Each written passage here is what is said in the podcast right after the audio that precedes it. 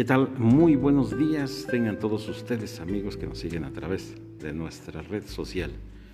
Pues hoy, en este momento y hoy le, hemos pedido a manera de invitación a la señora Lucía Resendi Sánchez, ¿sí es correcto? Sí. Sí, Lucía Resendi Sánchez que nos acompañe, que nos dé su experiencia que ha vivido aquí en la parroquia de la Purísima Concepción, precisamente en uno de los de, las, no sé cómo llamarle, Lucía, de las áreas que corresponde a la lectura de la liturgia de la palabra.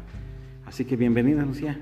Buenos días. Buenos días, don Felipe. Aquí estamos en el servicio desde pues a nuestra parroquia, al servicio de la liturgia, que este, yo como servidora estoy en un equipo, en el equipo de liturgia y soy lectora y con mucho gusto, con mucho agrado, con mucha gratitud hago este servicio. Vemos que no fallas, Lucía, y además eres puntual, aunque luego a veces sí llegas así como que barriendo, pero sí llegas. ¿Cuántos años tienes en esto? En esto tengo como, ¿qué será? Que te dijera como, como unos 13 años. 13 años.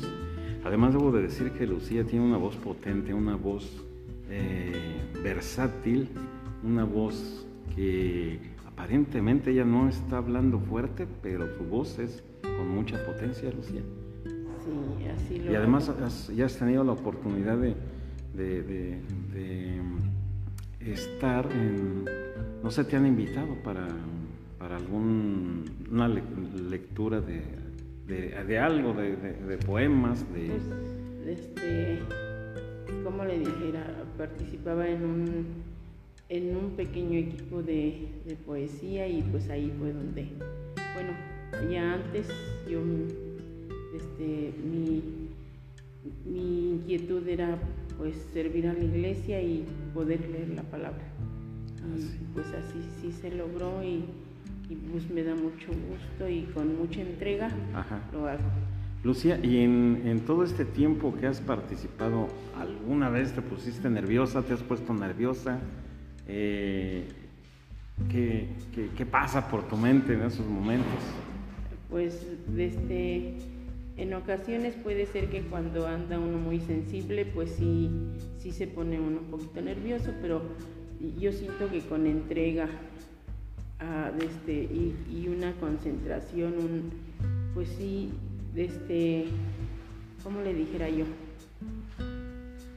de no distraerme. Antes que nada, pues yo le pido a nuestro Señor para que me ilumine mi mente y mi corazón y que no sea yo la que hable, sino a través de la palabra que sea el mensaje que damos a través de, nuestros, de nuestra lectura.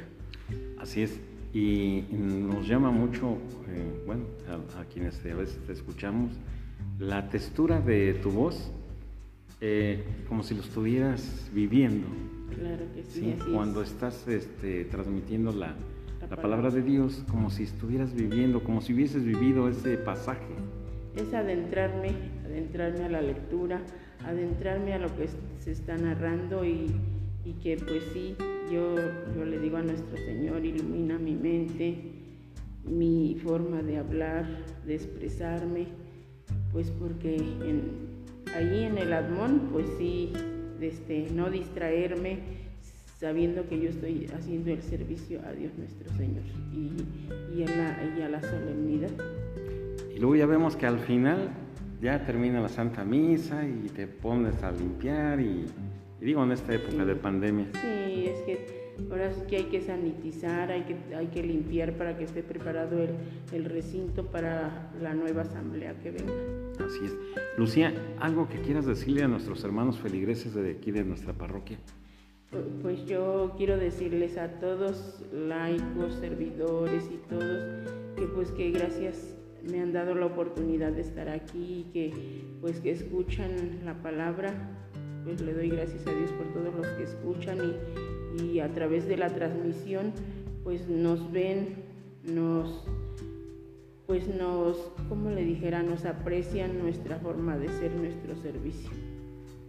Pues te agradecemos mucho, Lucía, en esta breve entrevista que, que nos has concedido y pues te deseamos que tengas un excelente día y pues a seguirle. Este servicio es con mucho amor a nuestro todo. Claro que sí. Muchas gracias, Lucía. Sí, no, gracias a usted, Felipe.